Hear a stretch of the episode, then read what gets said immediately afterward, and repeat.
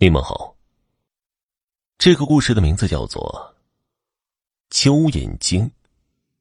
有个貌若天仙的妙龄姑娘，她叫兰子。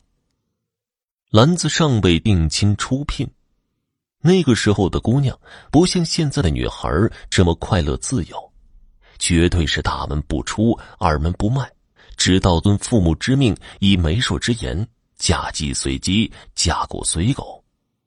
月黑风高之夜，一个目如朗星、面似满月的美男子，不知怎么就进了门窗紧闭的闺房。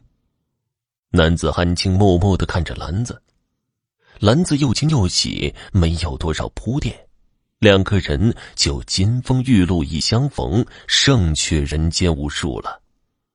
从此之后，美男子几乎每晚都来。兰子问美男。姓甚名谁？家住何处？美男说：“小生姓尤，名眼睛，家住墙角阴湿村，父母已故去，可怜孤独身。”几个月之后，兰子竟然显怀了。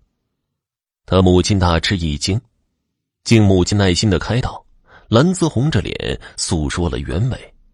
他还坚决的说：“妈。”你别管这事儿了，女儿我今生只嫁游郎。兰子的母亲怕女儿想不开，也没敢深说。但他决意要弄个清楚。一天晚上，兰子的母亲躲藏在隐蔽处偷窥闺房及左右。约半夜时分。他赫然看见一条足有五尺多长、船子粗细的蚯蚓，慢慢的顺着墙爬到闺楼窗口，忽闪一下就不见了。他就蹑手蹑脚的转到了闺房的门口，把着门缝朝屋里瞧去。屋子里有一位貌似潘安的俊美男子。兰子的母亲食不甘味，忧心如焚。他向一位法名叫智能的老僧人去讨教。智能听罢，双手合十说道：“阿弥陀佛，罪过罪过呀！你女儿是被蚯蚓精给缠上了，而且她已经怀上了蚯蚓种，如此下去，恐怕性命难保。”兰子的母亲听过之后，急得大哭。求智能发发慈悲，救救自己的女儿一命。慈善的智能便指点他一二。按智能之言，兰子的母亲烙了九张白面油饼，搁在一起，让女儿兰子坐在热乎乎的油饼上。稍顷，小蚯蚓们闻着油香，纷纷从女儿下身爬出来。贪婪的在油饼上驻足吸食，兰子的肚子很快就小了。姑娘肚子里的问题是解决了，接下来该对付求眼睛了。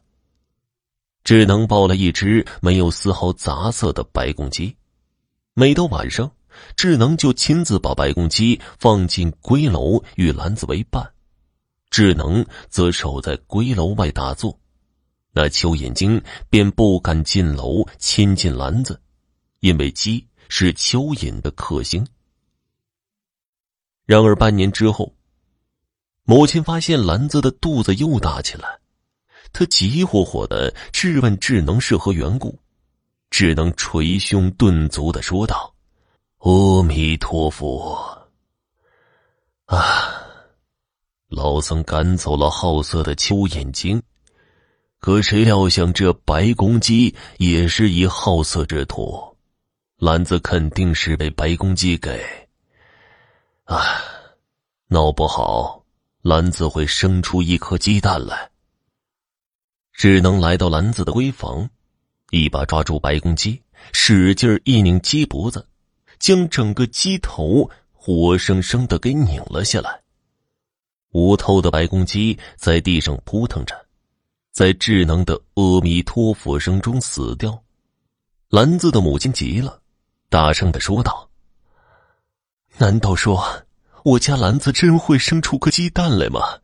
高僧，您快给想个破解之法吧。唉，现在唯一的破解之法就是把兰子尽快嫁出去，方可一嫁遮百丑。事情到了这种地步，母亲只好完全听从智能所言了。不久，在智能的一手操办下，兰子嫁给了一位吴公子。这吴公子矮小丑陋，不但腿有残疾，而且头脑也十分蠢笨。出嫁的时候，仙女般的兰子哭成了泪人。三个月之后，兰子生产了，她果然没生出鸡蛋来，可生出的孩子没活过夜就死了。后来。兰子母亲听到了风言风语，说有个男人经常偷偷的到兰子家找兰子，那吴公子根本不管，啥都不懂。经母亲再三的询问，兰子终于道出了真相。兰子对母亲说道：“在智能让白公鸡与我作伴的时候，那蚯蚓精还是夜夜来。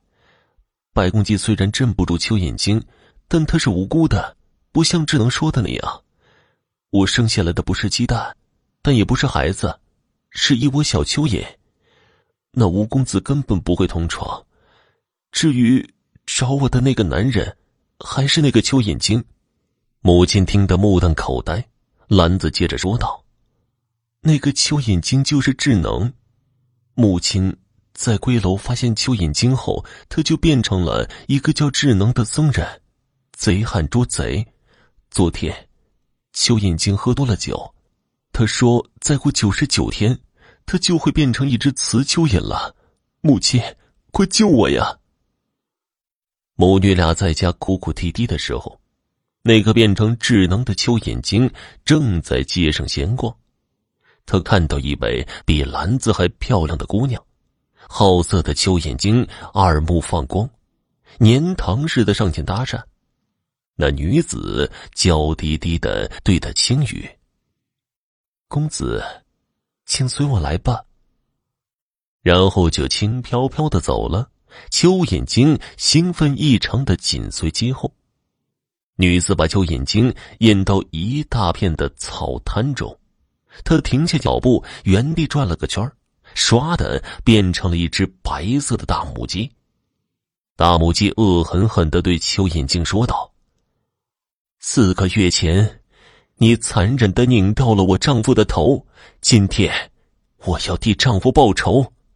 邱眼睛愣了一下，随即眯着眼睛轻蔑的说道：“笑话，我堂堂邱眼睛，还怕你一只小母鸡不成吗？”蚯蚓精说完就要动手，只见那母鸡伸长了脖子，咕咕一叫。突然，从四面八方飞跑来成千上万只鸡，成千上万只雪白的鸡轮番啄向了蚯蚓精。蚯蚓精惨叫着，不多时，修炼了五百年的蚯蚓精就只剩下几片被啄烂的残皮了。好了，听众朋友，本集播讲完毕，感谢您的收听。